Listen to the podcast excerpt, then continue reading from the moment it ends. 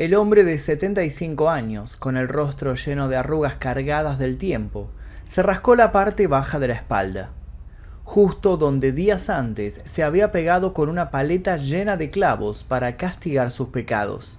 Le costó agacharse al sentir varios pinchazos en su ingle, pero lejos de quejarse, sonrió. Al final pudo hacerlo, y una vez cerca del suelo, tomó un paquete envuelto en papel de diario. Las hojas se pegaban al contenido, pero a él eso no le importaba. Lo apoyó sobre la mesa de una casa venida a menos, y al abrir las hojas que contenían noticias sobre niños desaparecidos, sacó el pedazo de carne. Su cara dejó de ser la de un amable anciano que llevaba a sus nietos a jugar a la plaza. Los ojos le brillaron cuando recordó que ese pedazo de carne era de algún nieto de otro abuelo del hijo de alguna familia que estarían desesperados buscando una vida que se había apagado por culpa de Albert Fish. Prendió fuego con unas maderas que tenía preparadas, descansó una sartén sobre ese fuego y comenzó con el menú.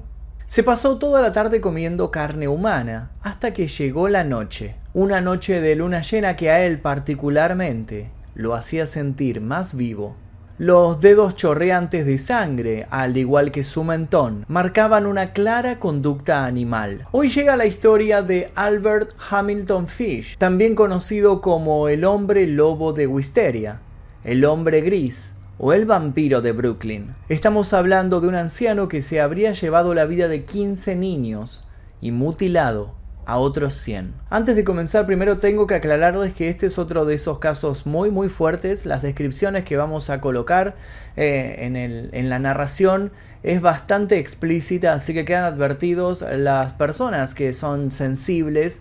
Y les diría que no les recomiendo ver este video en particular si están cenando o están mirándolo con la abuela porque se puede escandalizar un poco. Así que por lo pronto quedan totalmente advertidos del contenido de este video. Para el resto, los valientes que decidieron continuar, les recuerdo que pueden ver este video sin censura, sin publicidad y 24 horas antes que el resto, tocando el botón que dice unirse aquí debajo, eligiendo la membresía número 2 Maestro Oscuro y luego dirigiéndose a la pestaña comunidad. Ahora sí, comencemos. Las pruebas son cada vez más contundentes. No estamos solos. Hay vida fuera de nuestro mundo y está cada vez más cerca. Las señales siempre han estado ahí, solo hay que prestar atención. Cada semana, Magnus y yo les revelaremos información sobre eventos paranormales y visitantes de otros planetas. No se pierdan ninguna de estas increíbles historias en Extraterrestres. Tan cerca que los puedes escuchar. Escucha este nuevo podcast gratis en Spotify. Albert Fish nació en Washington, D.C. el 19 de mayo de 1870.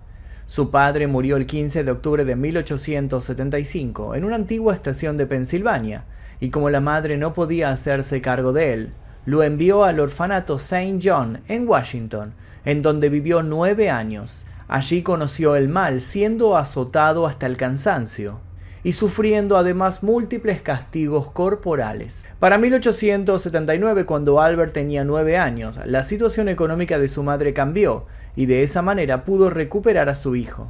En ese momento, el protoasesino se cambió el nombre de Hamilton Fish a Albert Fish. En teoría sacó la idea del nombre de un hermano fallecido y se lo habría cambiado porque los niños solían burlarse de él, diciéndole ham and eggs, o sea, jamón y huevos por Hamilton. Entonces su nombre sería jamón, huevos y pescado. Hamilton Fish. A los 12 años tuvo su primera relación sexual. Comenzó a tener relaciones homosexuales con sus amigos, a escondidas de todos, y se interesó por visitar los baños públicos para ver los miembros de los hombres que allí hacían sus necesidades. Para aquel entonces ya se sentía atraído por el sadomasoquismo y se divertía infligiéndose daño a él y haciéndolo a otras personas. También desarrolló un gusto muy particular por la coprofilia y por la urofilia. Si no saben lo que son, por favor, no lo busquen. En 1890, con apenas 20 años, decidió dejar Washington para mudarse a Nueva York. Allí comenzó a prostituirse. Pero no lo hacía por dinero, sino que buscaba experimentar nuevas sensaciones con su sexualidad. Fue allí donde, Como no le alcanzaban sus clientes, comenzó a violar chicos jóvenes. Con el objetivo de ayudar a estabilizar su vida, la madre de Fish le buscó una novia y le arregló un matrimonio. Así, en 1898 se casó con una mujer quien era nueve años menor que él. De esa unión nacieron seis hijos. Y aunque suene extraño decir esto, al parecer, este macabro asesino no fue un mal padre. Si bien sus hijos fueron testigos de muchos actos raros, al parecer nunca abusó de ellos ni tampoco siquiera los golpeó. Una teoría señala que para no dañar a sus seres cercanos solía autoinfligirse castigos, se cortaba y frotaba su cuerpo desnudo contra rosas con espinas. Además, gustaba de pincharse con agujas en sus genitales. En 1903, Albert fue arrestado por malversación de fondos. Fue sentenciado a prisión y fue enviado a la cárcel estatal de Sing Sing. Durante estos años tuvo relaciones sexuales con varios de los presos. Después de aquella experiencia en la cárcel, llegó a ser detenido muchas veces más. Pero una de las situaciones que marcaría por demás las actitudes sádicas de Fish sucedió varios años después. El 25 de mayo de 1928, un chico de 18 años llamado Edward Budd decidió trabajar para ayudar a su familia con los ingresos y puso un anuncio clasificado en la edición dominical de New York World. Decía así, joven de 18 años, desea un puesto en el país. Edward Buzz, 406 West, 15 Street. La ansiedad y las ganas de mejorar el bienestar de los suyos, entre ellos de su padre, de su madre y de sus cuatro hermanos menores, lo llevaron sin querer a un lugar bastante oscuro. Al lunes siguiente, la madre de Edward, Delia, escuchó que golpeaban la puerta y atendió. Era un anciano. Se presentó como Frank Howard, un granjero de Farmingdale que había leído el anuncio y quería entrevistar a Edward para un trabajo.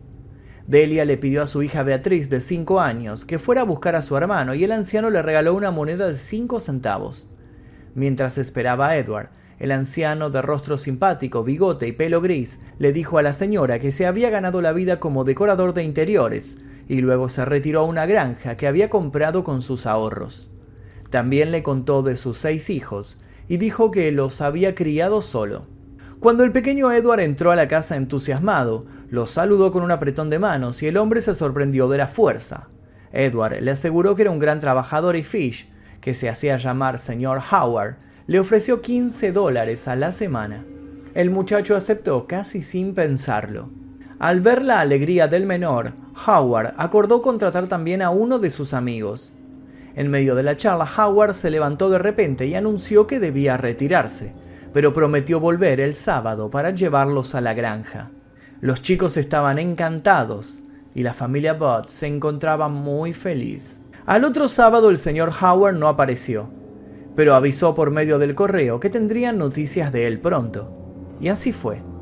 A la mañana siguiente, antes de las 12 del mediodía, el señor Howard llegó con regalos de fresas y queso fresco y cremoso. Estos productos vienen directamente de mi finca, explicó.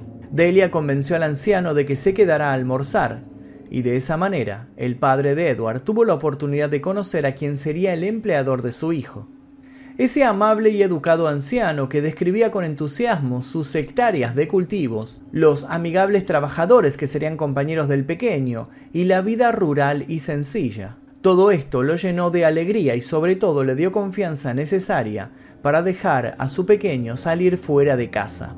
Al sentarse a almorzar, la puerta de entrada se abrió y entró una niña de 10 años. La pequeña Grace tarareaba una canción mientras su cabello castaño se movía por su vitalidad. Sus enormes ojos marrones contrastaban con su piel blanca. Era domingo y la mañana en la iglesia era una cita obligatoria para todos. Grace todavía estaba vestida con su ropa dominical. El señor Frank Howard movió sus manos con destreza y sacó un fajo de dinero con rapidez. Los Buds, empobrecidos desde siempre, no entendieron qué hacía aquel hombre le entregó el dinero a la niña y le dijo, veamos qué tan buena eres, con la intención de que contara los billetes. Al poco tiempo ella le dijo 92 dólares con 50 centavos. Howard la felicitó y le dio 50 centavos para que se comprara algo. Al terminar de almorzar, Howard les comentó que volvería más tarde a recoger a Edward y Willie, pero primero tenía que ir a una fiesta de cumpleaños que su hermana estaba organizando para una de sus hijas. Se levantó, se colocó su abrigo para salir y una vez que se despidió de los adultos, esperó. Fingió que se le ocurrió algo y volvió hacia ellos. Con destreza en las palabras, invitó a Grace a que lo acompañara a la fiesta de cumpleaños de su sobrina. Aclaró que la cuidaría bien y se aseguraría de que la pequeña estuviera de vuelta en casa antes de la cena. Delia preguntó dónde sería la fiesta y él respondió que vivía en un edificio de apartamentos en Columbus y 137 Street, todo muy bien detallado.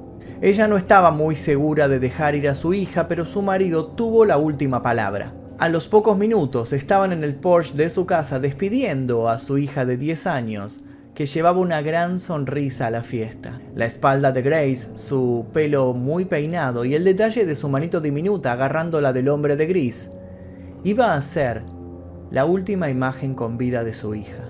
A la hora de la cena, nadie volvió.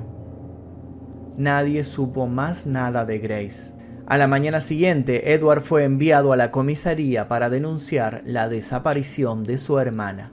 La policía fue a la dirección que los Bad le dieron, pero no encontraron nada, solo desesperación. La policía investigó basándose en lo que el supuesto empleador le había dicho a la familia, pero nada de eso era cierto. Los primeros días de junio, la policía de Nueva York envió mil volantes a las comisarías de todos los estados, con una foto de Grace y una descripción del secuestrador. Entre todos los supuestos avistamientos, había un par de pistas sólidas. La policía encontró la oficina de Western Union, desde donde él había avisado que se retrasaría en su llegada, además del mensaje original escrito a mano. Por la escritura y la gramática estaba claro que Howard tenía muy buena educación. Cuatro años antes, en julio de 1924, un niño de ocho años llamado Francis McDonald jugaba fuera de su casa en Staten Island. Su madre estaba sentada cerca de él, muy tranquila, cuando notó a un anciano extraño caminando en medio de la calle. Este la saludó y siguió con su camino. Más tarde el anciano volvió y se quedó mirando como un grupo de niños jugaba. Entre ellos estaba Francis. El viejo de sombrero lo llamó, mientras sus amigos jugaban a la pelota. Unos minutos más tarde, tanto el anciano como Francis habían desaparecido. Su padre, que era policía, organizó la búsqueda. Lamentablemente encontraron a Francis MacDonald en el bosque, agredido con tanta hazaña que dudaron si ese cadáver era suyo. Le habían arrancado la ropa y lo habían estrangulado con sus tirantes. La policía entonces dudó de los dichos de la gente del lugar. Un viejo vagabundo frágil, como lo habían visto, no podría haber hecho eso. Incluso llegaron a pensar que tenía un ayudante. La búsqueda del asesino ya era un hecho. Expertos en huellas dactilares de Manhattan y fotógrafos de la policía se encargaron de perseguir las pruebas que los acercaban a los sospechosos del crimen pero ninguna coincidía con las facciones arrugada, el pelo canoso, ni el bigote del viejo. A pesar de los esfuerzos de la policía y de la comunidad, el hombre de gris se había desvanecido en el aire. En noviembre de 1934, el caso de Grace Budd seguía abierto. Tan solo el investigador William F. King continuaba con él. Ese mismo mes, Delia Budd recibió una carta que afortunadamente por su falta de educación no pudo leer. Su hijo Edward la leyó en su lugar y salió corriendo a buscar al último policía que se había preocupado por la desaparición de su hermana, el detective King. La carta decía textualmente, un niño o una niña tienen la parte de atrás más dulce del cuerpo, y si fuese vendido como chuleta de ternera, tendría el precio más alto. John se quedó allí tanto tiempo que adquirió el gusto por la carne humana. A su regreso a Nueva York, robó a dos niños, uno de siete, uno de once. Se los llevó a su casa, los desnudó y los ató en un armario. Luego quemó todo lo que tenían puesto varias veces, día y noche los azotaba, los torturaba, para que su carne fuera buena y tierna. Primero mató al niño de once años porque tenía el culo más gordo y por supuesto la mayor cantidad de carne. Se cocinó y comió cada parte de su cuerpo excepto la cabeza, los huesos y las tripas. Fue asado en el horno, hervido, asado, frito y guisado. El otro niño fue el siguiente. En ese momento vivía en el 409 este de la calle 100, cerca del lado derecho. Me dijo tan a menudo lo buena que era la carne humana, que me decidí a saborearla. El domingo 3 de junio de 1928 te visité en el 406 oeste de la calle 15. Te traje queso de cacerola, fresas, almorzamos. Grace se sentó en mi regazo y me besó. Entonces decidí comérmela, con el pretexto de llevarla a una fiesta. Dijiste que podía ir. La llevé a una casa vacía en Westchester que ya había elegido. Cuando llegamos, le dije que se quedara afuera. Recogió flores silvestres. Subí las escaleras y me quité toda la ropa. Sabía que si no lo hacía me mancharía con su sangre. Cuando todo estuvo listo fui a la ventana y la llamé. Luego me escondí en un armario hasta que ella estuvo en la habitación. Cuando me vio todo desnudo, se largó a llorar y trató de bajar corriendo las escaleras. La agarré y ella me dijo que se lo contaría a su mamá. Primero la desnudé, me pateó, me mordió, me arañó, la estrangulé hasta la muerte. Luego la corté en trozos pequeños para poder llevar la carne a mis habitaciones. La cociné y me la comí. Qué dulce y tierno fue asado en el horno suculito. Me tomó nueve días comerme todo su cuerpo. No tuve relaciones con ella, aunque hubiera podido si hubiera deseado. Ella murió virgen.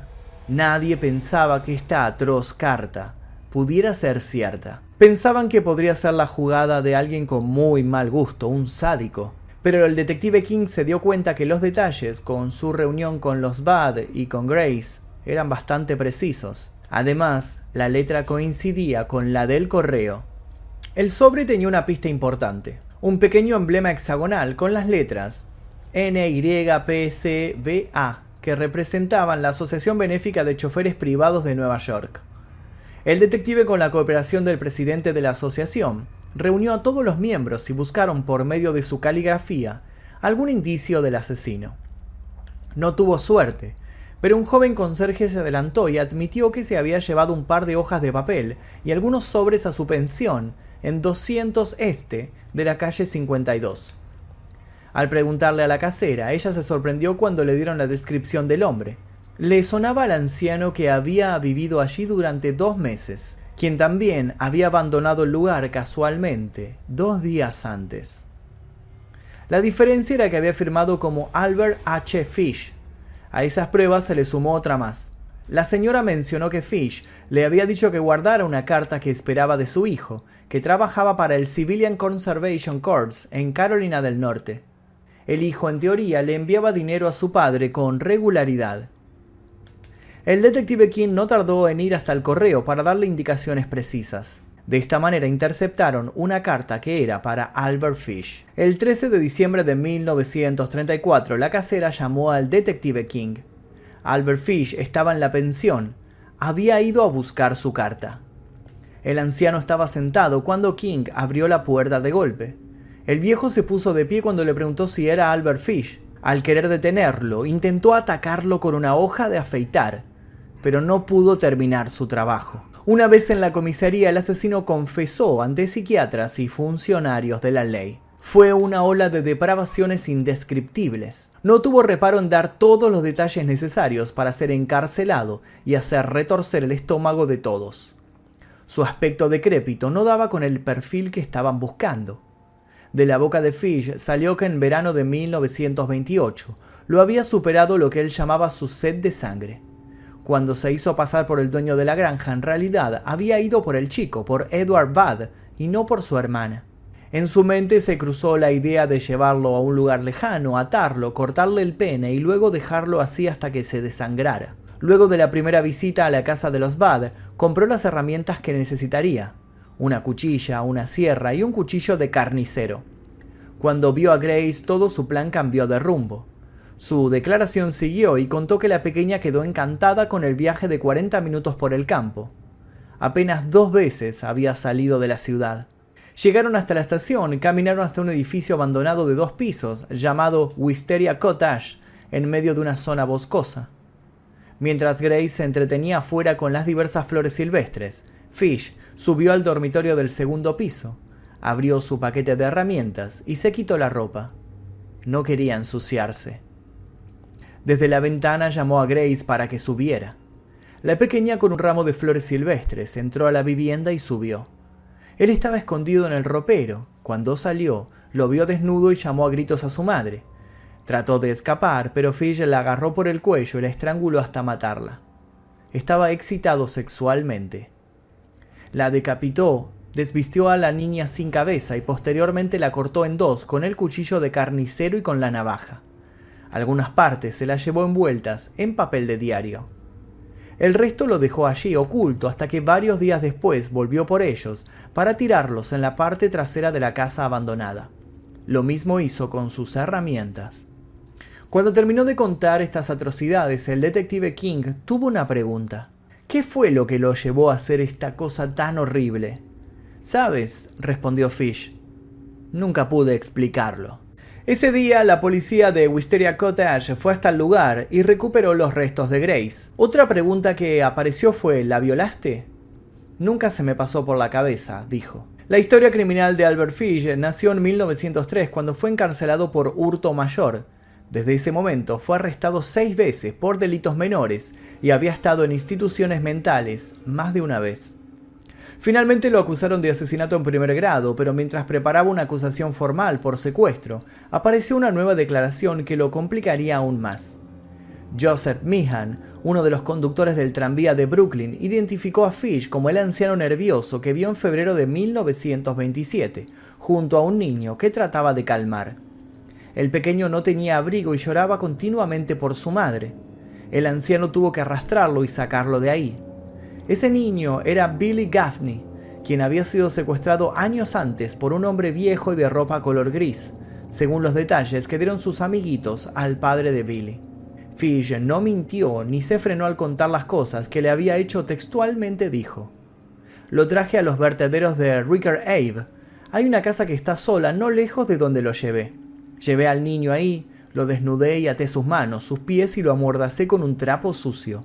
Luego quemé su ropa. Regresé y tomé el tranvía hasta la calle 59 a las 2 a.m. y caminé de allí hasta la casa. Al día siguiente, alrededor de las 2 de la tarde, tomé algunas herramientas y un látigo de nueve colas hecho en casa. Al pegarle con él, la sangre le corrió por las piernas. Le corté las orejas, la nariz, le abrí la boca de oreja a oreja, le saqué los ojos. Ahí estaba muerto. Le clavé el cuchillo en el vientre y le acerqué la boca a su cuerpo y bebí su sangre. De esa declaración nació su apodo del vampiro de Brooklyn. Recogí cuatro viejos sacos de papas y junté un montón de piedras. Luego lo corté en pedazos. Puse la nariz, las orejas y algunas rebanadas de la barriga en un saco, la mitad de su cuerpo en otra. Después corté debajo de su trasero y lo puse con un montón de papel. Le corté la cabeza, los pies, los brazos, las manos y las piernas por debajo de la rodilla. Cargué los sacos, até los extremos y los arrojé a los charcos de agua viscosa que verás a lo largo del camino que va a North Beach. Como si esas confesiones fueran poca cosa, mientras estaba en la comisaría continuó hablando. Los oficiales no podían entender lo que el tipo estaba diciendo, y mucho menos lo que había hecho. Continuó contando. Llegué a casa con mi carne, Tenía la parte delantera de su cuerpo que era lo que más me gustaba, su bonito trasero gordo para asar en el horno y también para comer. Le puse cebollas, zanahorias, nabos, apio, sal y pimienta. Fue muy bueno. Luego le partí las nalgas a la mitad, lavé el pene y lo corté. Le puse tiras de tocino y las metí en el horno. Siguió hablando de cómo había cocinado, como si fuese toda una receta de un exquisito chef. Nunca comí un pavo asado que supiera la mitad de bueno que su dulce trasero gordo. Comí cada trozo de carne en aproximadamente cuatro días. Fish también estuvo relacionado con el asesinato en 1932 de una niña de 15 años llamada Mary O'Connor en Far Rockaway. El cuerpo mutilado de la niña fue encontrado en un bosque cerca de una casa que Fish había estado pintando. Con todas estas acusaciones era casi imposible que absolvieran a Albert Fish, su única oportunidad de vencer la pena de muerte era que los psiquiatras forenses lo declararan loco. Pero ellos se sorprendieron cuando lo vieron manso, gentil, benevolente y también muy educado. En la entrevista por su locura se enteraron que Fish había tenido un tío que sufría de una psicosis religiosa y murió en el hospital estatal. Un medio hermano también murió en el hospital estatal de hidrocefalia. Su madre era considerada muy rara y se decía que escuchaba y veía cosas. Una tía era considerada completamente loca. Un hermano sufría de alcoholismo crónico y una hermana tenía algún tipo de aflicción mental. Parecía ser algún tipo de locura heredada de la cual él no pudo librarse. Fish declaró que siempre había tenido el deseo de infligir dolor a los demás y que otros le hicieran daño. Parecía disfrutarlo. A uno de los psicólogos que lo entrevistó le dijo que había veces donde se metía trozos de algodón embebidos en alcohol por su ano y los prendía fuego. Esto lo excitaba. El doctor Wirtam, quien estaba a cargo de los análisis psicológicos de Fish, estaba preocupado por las posibles mentiras de su paciente, ya que sus declaraciones eran incomprensibles e irracionales. Dudó especialmente cuando el asesino le dijo al psiquiatra que se había estado clavando agujas en el cuerpo durante años en el área entre el recto y el escroto. Al principio se las clavaba y luego se las sacaba, pero después eso fue poco para él y se las terminó clavando de tal manera que no podía sacarlas. El médico lo mandó a hacer una radiografía y efectivamente había al menos 29 agujas en la región pélvica. Esas torturas nacieron cuando tuvo 55 años. Ahí él experimentó alucinaciones y delirios religiosos.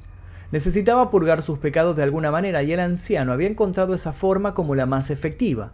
Luego, el pecado se convirtió en placer y todo tomó otro rumbo. El doctor Wirtan pudo entrevistar a alguno de los hijos de Fish y le había comentado que lo habían visto golpeándose en su cuerpo desnudo con una paleta tachonada de clavos hasta que quedó cubierto de sangre. También lo vieron parado solo en una pequeña montaña con las manos levantadas, gritando Yo soy Cristo.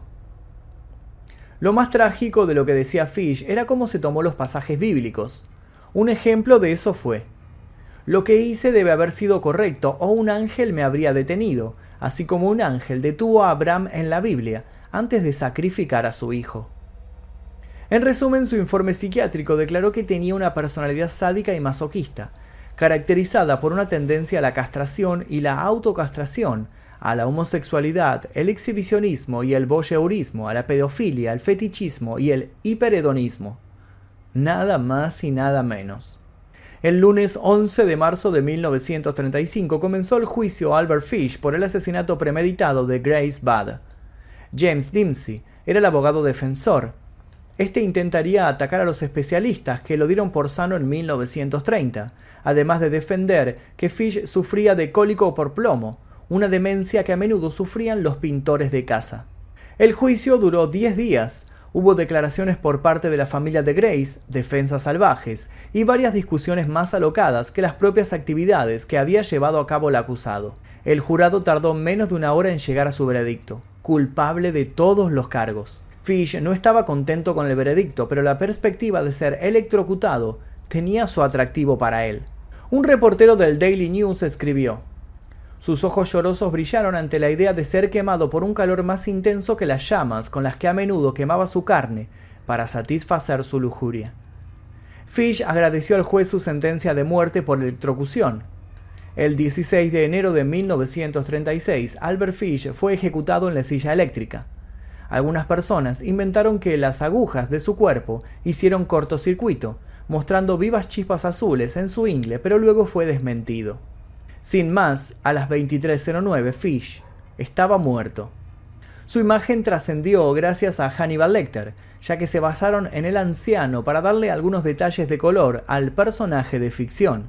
Pero nada de lo que se pudo ver en las películas fue tan malo y ensañado como lo que hizo Hamilton Albert Fish en la vida real. Y hasta aquí el video del día de hoy, espero que les haya interesado. Fue un video muy fuerte, sé que fue muy fuerte y sé que las descripciones fueron muy explícitas. Eh, pero bueno, por eso puse una advertencia al comienzo para que la gente que se impresiona fácilmente con esto no viera este video. Si llegaste hasta el final, te pido por favor que dejes tu like para que podamos seguir haciendo más videos, te suscribas si todavía no lo hiciste, actives notificaciones y te recuerdo que podés ver este video y otros sin censura, sin publicidad de 24 horas antes que el resto, tocando el botón que dice unirse aquí debajo, eligiendo la membresía número 2 Maestro Oscuro y luego dirigiéndote a la pestaña comunidad en este mismo canal. Muchas gracias a la gente que aparece aquí a mi costado, que son los miembros del clan Mephisto, que gracias a ellos es que podemos traer este tipo de videos que son desmonetizados y censurados por YouTube cada día más. Sin nada más que decir, me despido. Mi nombre es Magnum Mephisto y esto fue La Historia Real. Adiós. cada vez más contundentes. No estamos solos. Hay vida fuera de nuestro mundo y está cada vez más cerca. Las señales siempre han estado ahí, solo hay que prestar atención. Cada semana, Magnus y yo les revelaremos información sobre eventos paranormales y visitantes de otros planetas. No se pierdan ninguna de estas increíbles historias en Extraterrestres. Tan cerca que los puedes escuchar. Escucha este nuevo podcast gratis en Spotify.